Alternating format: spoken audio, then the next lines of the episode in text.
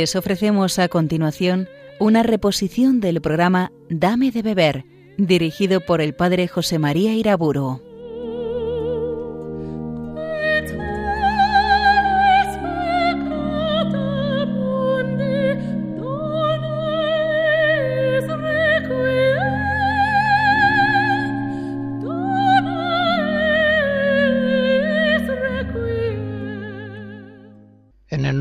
Padre, del Hijo y del Espíritu Santo. Señor, tu palabra es eterna, más estable que el cielo. Danos tu luz y tu verdad. Continúo tratando del tema de la pobreza dentro de los consejos evangélicos y sigo mi exposición señalando que en la doctrina de Cristo se insiste en la grave peligrosidad de las riquezas, de tal modo que la bendición de Jesús sobre la pobreza evangélica se entiende mejor cuando se contrapone a esa maldición de la riqueza, tal como la leemos, por ejemplo, en Lucas 6. Ay de vosotros, ricos, porque habéis recibido vuestro consuelo Ay de vosotros los que ahora estáis hartos porque tendréis hambre. Ay de vosotros los que ahora reís porque gemiréis y lloraréis. Esta doctrina de Jesús ciertamente es chocante. Pareciera como si la riqueza fuera algo intrínsecamente malo. Por eso he de aclararla con varias observaciones. Primera de ellas, tengamos claro que toda criatura de Dios es buena, como dice San Pablo en 1 Timoteos 4, conforme a la enseñanza continua de la Biblia. Ya en el capítulo primero del Génesis contemplamos al Señor gozándose en la bondad de sus criaturas. Vio Dios que era muy bueno todo cuanto había hecho. Esta revelación de la bondad de las criaturas contrasta con muchas religiones y filosofías antiguas que miraban el mundo material más bien como algo malo. Por el contrario, la visión judía y cristiana a la luz de la revelación divina ha considerado siempre que todas las criaturas ontológicamente son buenas, aunque en relación al hombre concreto puedan adquirir más tarde una significación moral buena, mala o indiferente. Una segunda observación. Poseer bienes de este mundo es algo bueno, en principio, es algo querido por Dios. Fue el mismo Señor quien al principio de la creación, Génesis 1, mandó al hombre poseer la tierra, dominarla y ponerla a su servicio. Por tanto, ese instinto primario, podríamos decir, de apropiación, en sí es algo sano, es algo natural y bueno. Tercera observación. Incluso puede ser bueno poseer bienes en abundancia, es decir, poseer riquezas. Si Dios creó el mundo con una estructura natural jerárquica y desigual, es indudable que en la providencia divina ricos y pobres tienen su lugar. No es voluntad de Dios que todos los hombres sean iguales en la posesión de bienes de este mundo. Ese igualitarismo que modernamente se ha hecho un pensamiento generalizado es completamente extraño a la revelación bíblica. La Sagrada Escritura nos enseña que puede haber riquezas legítimamente adquiridas y honestamente poseídas, puestas al servicio del bien común de los hombres. Y en este sentido es una herejía creer que las riquezas son algo intrínsecamente malas y que por tanto ningún rico puede salvarse. Esta herejía ha sido enseñada repetidas veces a lo largo de la historia por ebionitas, apostólicos, apotácticos, encratitas, tacianos, cátaros. Incluso no pocos cristianos de hoy pensaron y piensan que riqueza y caridad son absolutamente incompatibles. Pues bien, la Iglesia ha rechazado esta herejía en muchas ocasiones. Ya, por ejemplo, en el año 415, el sínodo de Diospolis condena la enseñanza de algunos pelagianos que andaban diciendo a los ricos bautizados, a no ser que renuncien a todos sus bienes, no se les contará ni aquello que al parecer hacen de bueno y no podrán obtener el reino de Dios. El citado sínodo considera esta afirmación una herejía. De modo semejante, en el año 1208, Durando de Huesca ha de retractarse y confesar que se salvan los que permanecen en el mundo poseyendo sus bienes y hacen limosnas y otras obras buenas con sus propios bienes, guardando así los preceptos del Señor. El magisterio de la Iglesia ha reiterado en diversas ocasiones esta enseñanza. Recordemos que Jesús, hablando precisamente de la salvación de los ricos, dijo, para los hombres imposible, pero para Dios todo es posible. Mateo 19 bajo el influjo del Espíritu Santo en la vida de la gracia, ¿pueden realmente los cristianos tener abundancia de bienes de este mundo y santificarse con ocasión de ellos, poniéndolos caritativamente al servicio del bien común, promoviendo obras magnánimas que no podrían ser intentadas sin el fundamento de una cierta riqueza? consiguiendo para algunos necesitados, por medio de abundantes limornas, aquello que las relaciones de la justicia no pueden conseguir por sí mismas. La caridad tiene que completar la justicia y perfeccionarla. Santo Tomás, en varios lugares de sus obras, en la Suma, en la Contras Gentiles, y concretamente en el Quodlibeto décimo, enseña que también las riquezas, en cuanto son cierto bien, son algo divino, principalmente en cuanto dan posibilidad de hacer muchas obras buenas. Y tengamos en cuenta que Santo Tomás es un fraile mendicante, es el gran teólogo de la pobreza. Y sin embargo él nunca enseñó que las riquezas sean algo perverso, un mal en sí. Pero vengamos finalmente a una cuarta observación. De hecho, sin embargo, qué difícilmente entra un rico en el reino de los cielos. Así leemos la palabra de Cristo en Mateo 19. Qué raras veces saben los ricos poseer sus riquezas sin apegarse a ellas, poniéndolas al servicio de Dios, procurando con ellas su propio bien verdadero y haciéndolas benéficas para sus hermanos.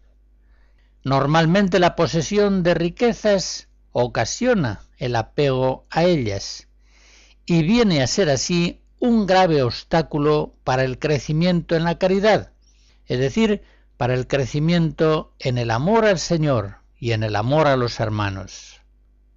Este punto exige una consideración más atenta que enseguida haré. Escucharemos música del barroco mexicano, concretamente una tercera serie de una misa compuesta por Ignacio de Jerusalén en el siglo XVIII.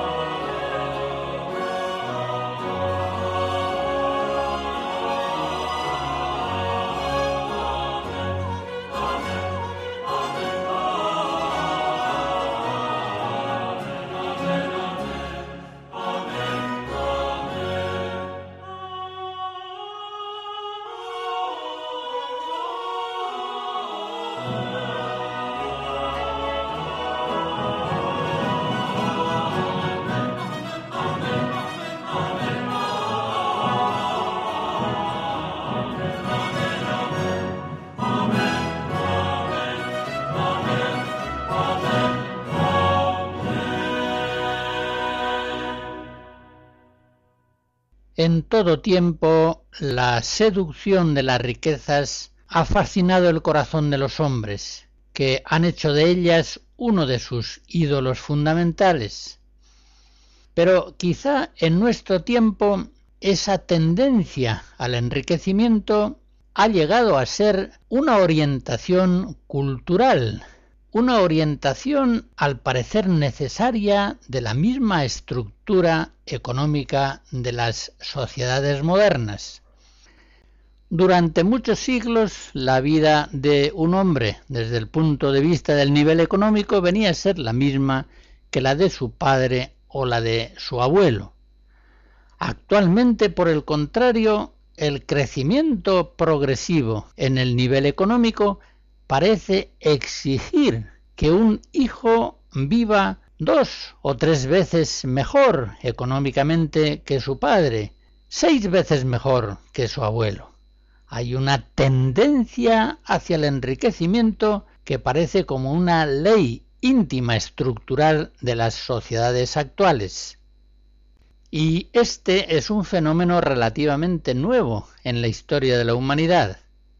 Antiguamente, enriquecimientos rápidos, súbitos, solamente se producían con ocasión de batallas vencidas, botines adquiridos, pero no se daban como un fenómeno continuo y previsible en el desarrollo de la vida económica de un pueblo.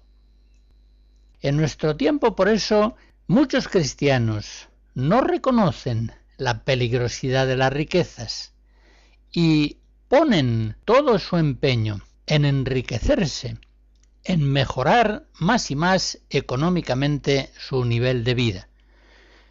Por eso me parece conveniente insistir en esta enseñanza de Jesucristo. Nuestro Maestro, por ejemplo, en la parábola del sembrador, Mateo 13, señala con graves palabras el peligro de la seducción de las riquezas, que él viene a simbolizar en las espinas que ahogan la palabra divina que ha sido sembrada en el corazón de los hombres. En otro lugar de los Evangelios nos dice Jesús, Mateo 12, se pierde aquel que atesora para sí, pero no es rico ante Dios. Y en la parábola del pobre Lázaro, en Mateo 16, enseña Cristo que irán al fuego eterno los ricos malos, que no supieron compadecerse del pobre Lázaro, aunque lo tenían a su misma puerta. No supieron ver en el pobre a Cristo, y él les reprocha. Mateo 25 diciéndoles, tuve hambre y no me disteis de comer. Por supuesto que no siempre, ya lo hemos dicho hace un momento, la riqueza es ocasión de perdición eterna, pero con gran frecuencia impide ir a la perfección de la santidad. Es el caso del joven rico que responde negativamente, no obstante ser bueno y cumplidor, a la llamada de Cristo y entristeciéndose mucho se fue porque era muy rico. Lucas 18. Aquí tenemos un caso de rechazar la vocación apostólica por estar apegado a las riquezas y renunciar así a seguir a Cristo más de cerca. Los apóstoles continuaron enseñando esta misma doctrina de Cristo sobre la peligrosidad de las riquezas, haciendo advertencias gravísimas a los ricos. Por ejemplo, en Santiago 5, Apocalipsis 18.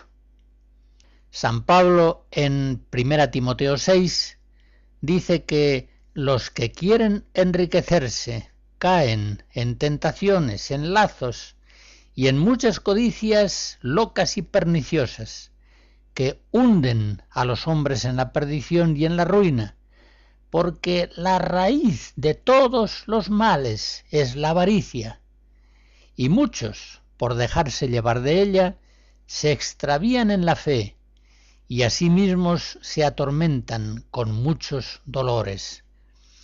Son palabras del apóstol gravísimas. Los que quieren enriquecerse caen en muchas tentaciones. No solamente los que son ricos, sino los que desean intensamente el enriquecimiento, los que procuran con todas sus fuerzas enriquecerse. Un texto de Santo Tomás en la Suma, un poquito largo pero precioso, sintetiza la tradición de la Iglesia en estas cuestiones y dice así, desde el momento en que una persona posee bienes de este mundo, ve su alma arrastrada al amor de los mismos. Por eso el primer fundamento para adquirir la perfección de la caridad es la pobreza voluntaria. Según aquello que dice el Señor, si quieres ser perfecto, ve, vende cuanto tienes, dalo a los pobres, ven y sígueme. Mateo 19. Y sigue diciendo el doctor Angélico, la posesión de las riquezas de suyo dificulta la perfección de la caridad, principalmente porque arrastran el afecto y lo distraen. Ya dijo el Señor que los cuidados del mundo y la seducción de las riquezas ahogan la palabra de Dios. Mateo 13. Por eso, sigue diciendo Santo Tomás, es difícil conservar la caridad entre las riquezas. Y así dice el Señor que difícilmente entra un rico en el reino de los cielos. Mateo 19. Y esto ciertamente debe entenderse de aquel que de hecho posee riquezas, pues de aquel que pone su afecto en las riquezas, de ese dice el Señor que es imposible, cuando añade, más fácil es a un camello entrar por el ojo de una aguja que a un rico entrar en el reino de los cielos. No obstante estos avisos de nuestro Señor Jesucristo tan claros y tan graves, son muchos los cristianos que no reconocen la peligrosidad de las riquezas, sino que las procuran con todas sus fuerzas. Se comprende perfectamente que unos cristianos alejados, habitualmente distantes de la Biblia, de la Iglesia, de la oración y de los sacramentos, estimen la riqueza como una de las mayores bienaventuranzas y centren sus esfuerzos en conservarlas o en adquirirlas. Como digo, son cristianos mundanizados en su mente y en su conducta. Ellos entre servir a Dios y servir a las riquezas, Mateo 7, han elegido servir a las riquezas y en lo posible seguir sirviendo a Dios. Al ser unos cristianos mundanizados, ignoran la enseñanza de Jesús, no es posible servir a dos señores, por eso el culto que prestan a las riquezas es algo perfectamente comprensible y previsible. Tienen en ellas puesto el corazón. Lo que no se entiende es que algunos cristianos ricos, siendo católicos piadosos, convencidos, no alcancen a ver en sus altísimos salarios o en sus crecidas rentas un grave peligro para el crecimiento en la caridad, más aún para la salvación de sus almas. Estos consideran al parecer que la búsqueda de la perfección cristiana, al menos en los laicos, es perfectamente compatible con un género de vida que sólo es posible para una mínima parte de la humanidad, en la que tantos hijos a Dios se le mueren de hambre cada día. Esta tendencia apasionada de tantos cristianos hacia la riqueza es algo que, por ejemplo, Santa Teresa de Jesús no podía entender. Y por eso en la meditación sobre los cantares, capítulo segundo, dice, yo lo pienso muchas veces y no puedo acabar de entender cómo hay tanto sosiego y paz en las personas muy regaladas, es decir, que están viviendo entre grandes lujos. Y sigue diciendo en ese mismo lugar, se gozan de lo que tienen, dan una limosna de cuando en cuando, no miran que aquellos bienes no son suyos, sino que se los dio el Señor como a mayordomos suyos para que repartan a los pobres. No miran que le han de dar estrecha cuenta del tiempo que lo tienen sobrado en el arca, suspendido y entretenido a los pobres, mientras ellos están padeciendo. Estas consideraciones de Santa Teresa tan realistas nos muestran a unos ricos que al parecer ignoran que sus formidables presupuestos familiares, tantos viajes carísimos, tantas vacaciones y adquisiciones costosísimas, tantas necesidades falsas que han ido admitiendo en sus vidas como algo real por imitación al espíritu del mundo. Tantos gastos inútiles han de ser objeto de una estrecha cuenta presentada ante Dios. Y sigue diciendo Santa Teresa, y cuán estrecha cuenta. Si el rico lo entendiese, no comería con tanto contento, ni se daría a gastar lo que tiene en cosas impertinentes y de vanidad. Realmente tenemos que recordar siempre las palabras de Jesús. Ay de los ricos, ay de vosotros los que ahora estáis hartos, ay de vosotros los que ahora gozáis y reís, porque gemiréis y lloraréis.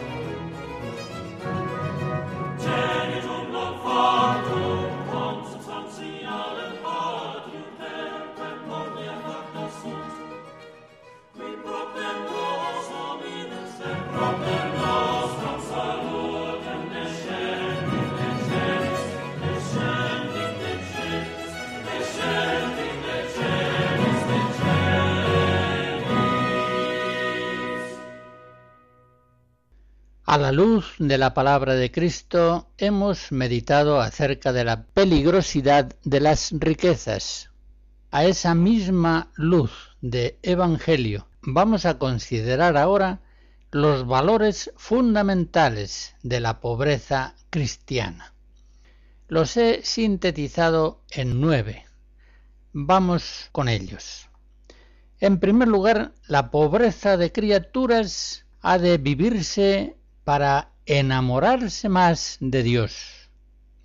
El cristiano ha de procurar no tener o tener como si no tuviera, de tal modo que su corazón esté siempre libre para amar a Dios.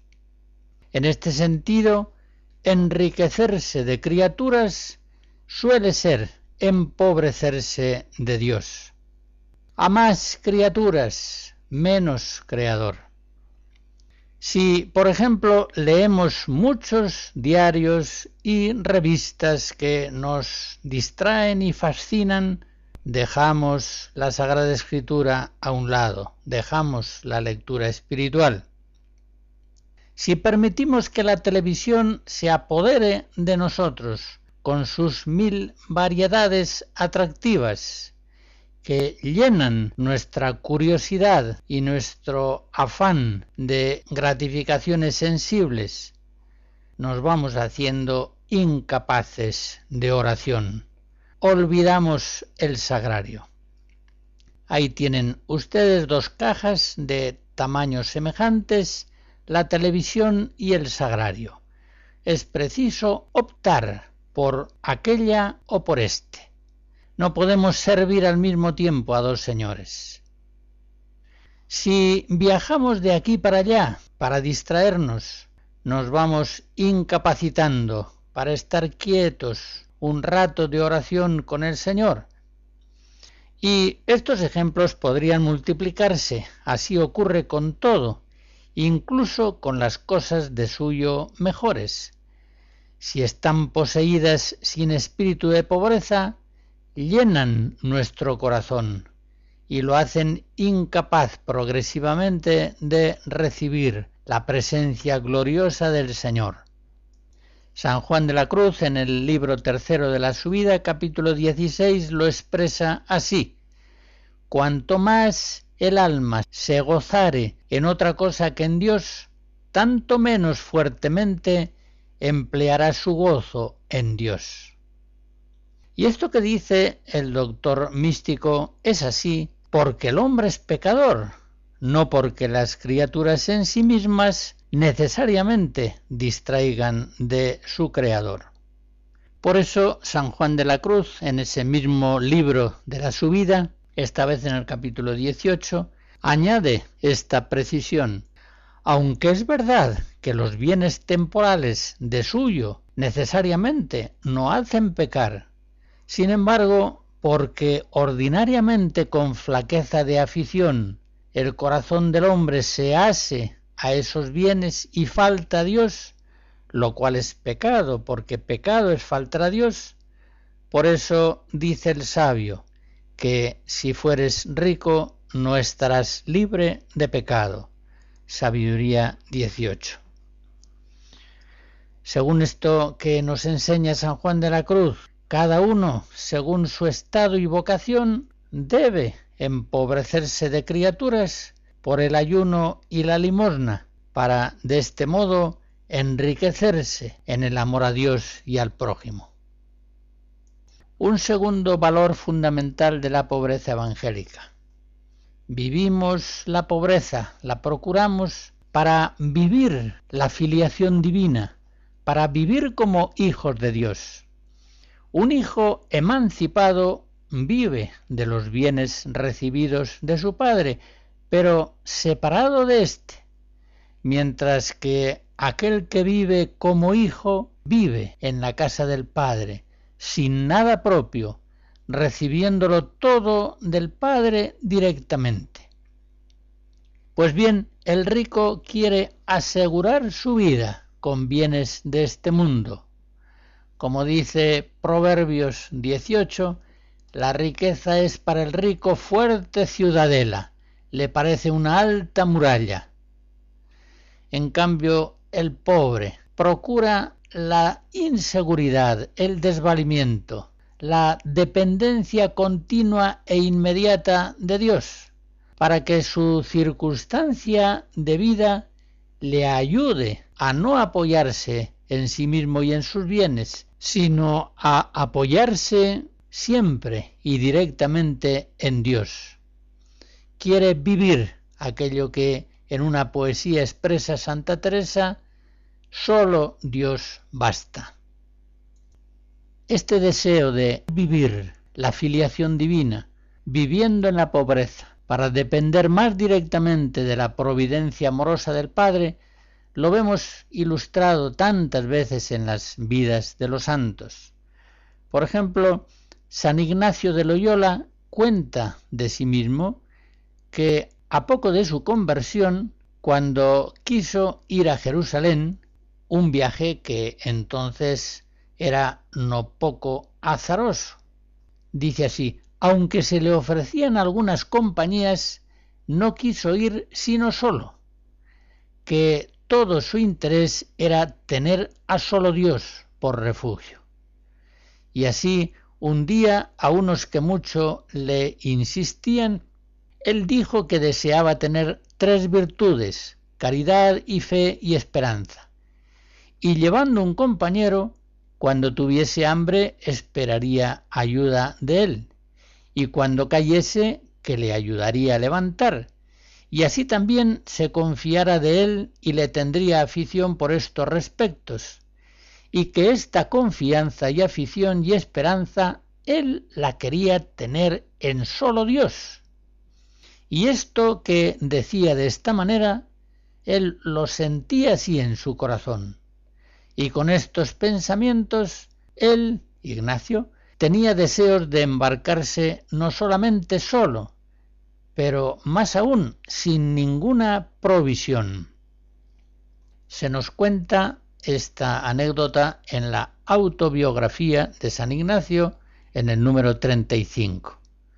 Dicho sea de paso, esta autobiografía de San Ignacio propiamente no es tal, no la escribió él, Está escrita por el padre Luis González de Cámara, al cual el santo le contó su vida y él la reprodujo por escrito con toda fidelidad.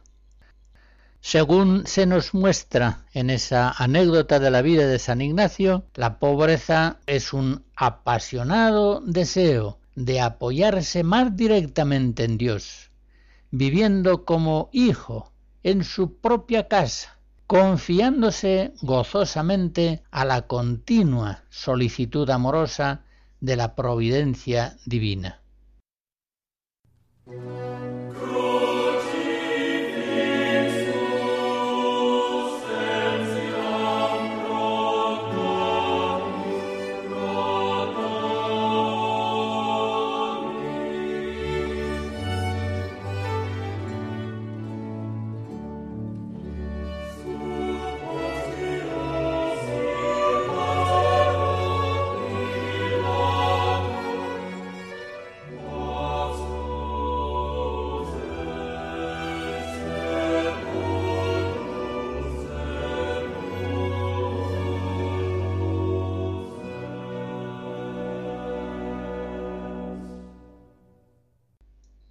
Una tercera motivación fundamental de la pobreza cristiana es el amor a Cristo pobre.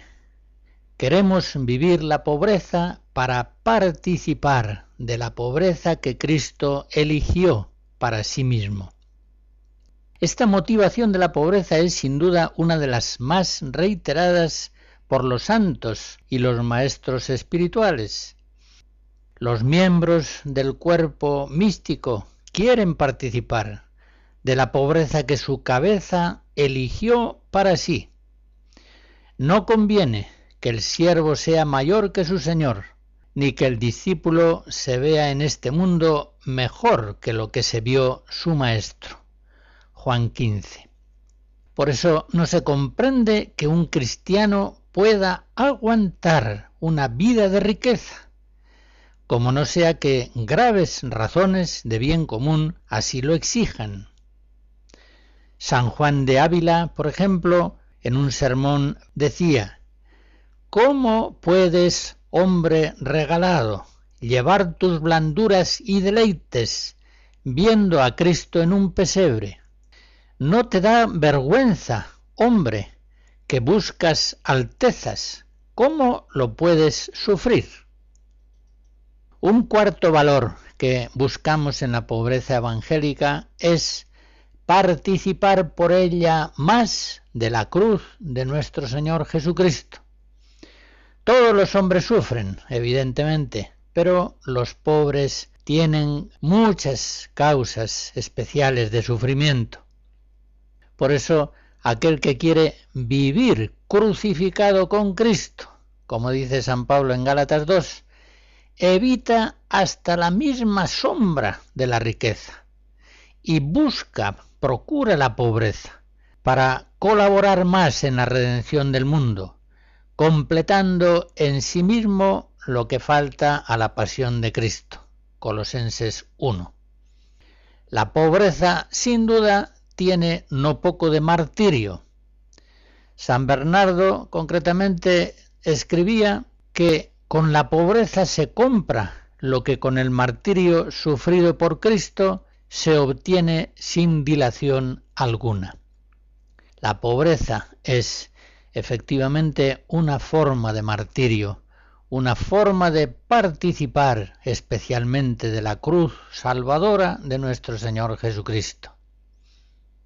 Quinto valor evangélico de la pobreza, el amor a los pobres, el querer participar de su vida, de sus penalidades. Sabemos bien que los bienes económicos son bienes limitados y sabemos también que no puede haber limosna sin ayuno. Por tanto, el que de verdad ama a sus hermanos pobres, consume lo menos posible en sí mismo, es decir, ayuna, para poder así ayudarles más ampliamente. Pero no sólo es eso, el ayuno en orden a la limosna, por amor a los pobres. Hay más. El que ama a los pobres quiere acercarse a ellos, quiere unirse más con ellos, compartir en lo posible sus situaciones precarias, aunque esto no trajera a los pobres ningún beneficio material concreto, inmediato. Y por eso el que ama a los pobres busca y procura vivir la pobreza. Por lo demás, como nos dice Jesús en Mateo 26, pobres en todo tiempo los tendréis con vosotros. Tenemos innumerables pobres en los países pobres, pero también tenemos pobres en los pueblos ricos. Ciertamente el concepto de pobre es un concepto muy relativo. Es pobre aquel que tiene menos de lo que posee la mayoría de sus conciudadanos. Por eso siempre habrá pobres entre nosotros. Pues bien, toda la tradición cristiana, conforme a las inclinaciones del corazón de Cristo en su preferencia hacia los pobres, ha tenido una muy especial veneración a los pobres. Un texto de San Ignacio de Loyola lo refleja muy bien. En la carta 39 dice, son tan grandes los pobres en la presencia divina que principalmente para ellos fue enviado Jesucristo. Dios tanto los prefirió a los ricos que quiso Jesucristo elegir todo el santísimo colegio apostólico de entre los pobres, y quiso vivir y conversar con ellos, dejándolos por príncipes de su iglesia. Los mismos pensamientos hallamos en todos los santos y maestros espirituales. Todos ellos han sabido captar la presencia de Cristo en los pobres y que han querido servir a Jesús, sirviendo a los hermanos más pequeños y necesitados. Es aquello de Mateo 25, cuanto hicisteis con uno de estos mis hermanos más pequeñuelos, conmigo lo hicisteis. Un sexto valor de la pobreza evangélica. La pobreza facilita la humildad. Y como bien sabemos, la humildad es el fundamento de todas las virtudes. Es significativo que a los pobres solemos llamarles gente humilde. Y hay razón, hay fundamento para ello. Es cierto que humildad o soberbia pueden hallarse en ricos y pueden hallarse en pobres. Pero, como dice San León Magno, no puede dudarse de que los pobres consiguen con más facilidad que los ricos el don de la humildad, y a que los pobres en su indigencia se familiarizan fácilmente con la mansedumbre, y en cambio los ricos se habitúan fácilmente a la soberbia. La pobreza es hermana de la humildad, como la riqueza es hermana de la soberbia y de la vanidad. Séptimo valor que quiero señalar en la pobreza evangélica. Ella facilita la libertad espiritual. El hombre que es ávido de bienes de este mundo, dinero, poder, prestigio, ese hombre está perdido para la verdad y para el bien. Es inevitable que buscando las riquezas, en uno u otro grado se haga cómplice de los errores y de los males de su tiempo, pues sin esa complicidad no podría triunfar en el mundo. Por eso Jesús aconseja tanto la pobreza, a fin de que el corazón del hombre quede libre para la verdad y para el bien, es decir, quede dócil al Espíritu Santo y a todos sus sorprendentes luces y caminos. Aquí hemos de recordar lo que cuando tratábamos de el hombre carnal, decíamos de la ascesis liberadora de la voluntad. Y lo recordaremos con palabras de San Juan de la Cruz en el tercer libro de la Subida, capítulo 20. San Juan describe bien las distintas relaciones que con las criaturas tienen aquel que está asido a ellas y aquel que está desasido y de el que está libre de apego desordenado a criaturas por el espíritu y la práctica de la pobreza evangélica, dice, Este, en tanto que ninguna criatura tiene en el corazón, las tiene todas en gran libertad. En cambio, aquel otro, en tanto que tiene de ellas algo con voluntad asida, no tiene ni posee nada antes son ellas las que le tienen poseído a él el corazón, por lo cual, como cautivo, pena.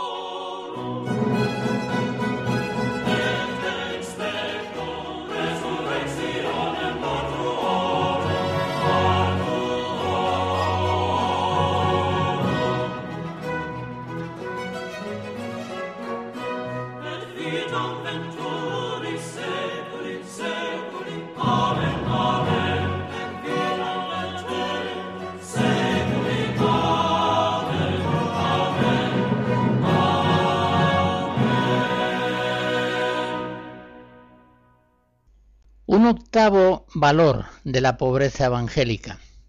La pobreza nos ayuda a liberarnos del influjo del demonio. Apenas puede el demonio dañar al hombre si no encuentra en éste avidez de criaturas, afán de riquezas, sean las riquezas que pretende, materiales, espirituales, del orden que sean. Ya sabe Satanás que él mismo no es atrayente para el hombre y por eso emplea normalmente la fascinación de las criaturas para someterle de este modo a su influjo. En la Sagrada Escritura ni los bienes de este mundo, incluso ni siquiera las riquezas, son presentados en cuanto tales como opuestos a Dios. Lo que se opone a Dios es el príncipe de este mundo, el demonio, que toma a esas criaturas a su servicio y las convierte en reclamos para el triunfo de su espíritu en la tierra. Por eso, frente a esa tentación del demonio que quiere hacer que demos culto a las riquezas, la pobreza evangélica, liberándonos de ese culto, nos libra del demonio, nos libra de su influjo, deja nuestro corazón libre de la cautividad del demonio Señalo por fin, a la luz de la Sagrada Escritura, un valor noveno de la pobreza. Ella nos potencia para el apostolado. Jesucristo, el apóstol supremo, como se le llama en Hebreos 3, quiso ser pobre para vivir más profundamente su relación filial con el Padre, para mejor manifestar al mundo esa relación filial y también para mostrarse fidedigno ante los hombres. Santo Tomás hace esta observación, nos dice en la suma que Jesús fue pobre porque esto convenía para su oficio de predicador. Quiere decir con esto Santo Tomás que la pobreza hace más fidedignos a los portadores de la palabra divina, a los mensajeros del Señor. Y el mismo Cristo aduce esta razón cuando envía a sus apóstoles a evangelizar en pobreza, sin oro, sin plata, sin dos túnicas, llevando consigo solo lo estrictamente necesario. Así lo vemos en Lucas 9, en Mateo 19. San Pablo, el apóstol por antonomasia, insiste mucho en la necesidad de la pobreza para el apostolado. Una pobreza que debe ser patente y debe mostrar con evidencia que el apóstol no está buscando en los hombres sus bienes, sino que lo que busca es el bien de los hombres. 2 Corintios 12. Y ha de ser también manifiesto que en el mundo el lugar del apóstol es el lugar de Cristo un lugar de persecución, de pobreza y de humillación. En la flaqueza, dice San Pablo, está la fuerza del apóstol. 1 Corintios 4, 2 Corintios 4.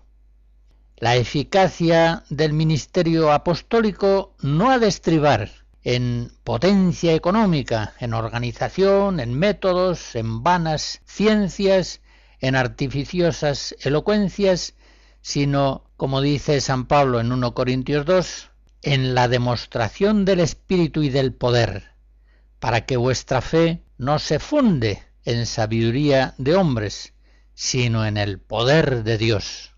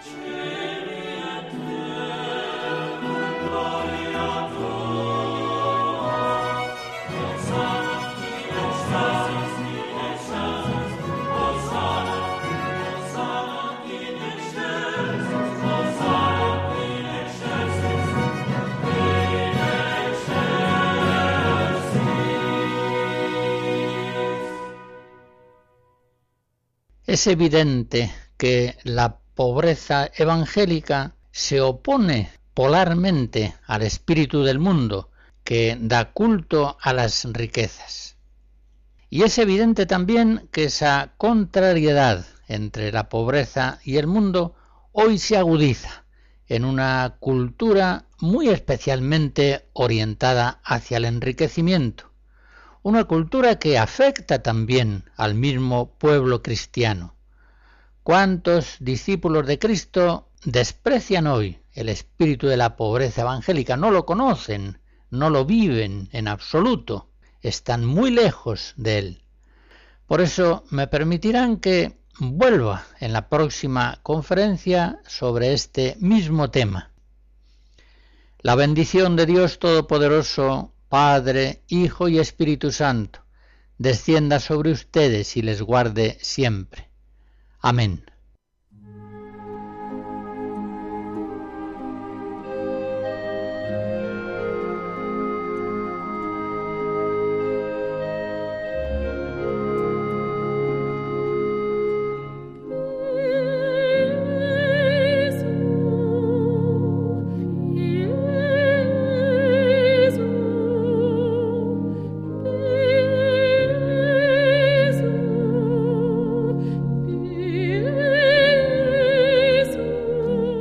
Han escuchado en Radio María una reposición del programa Dame de beber, dirigido por el padre José María Iraburo.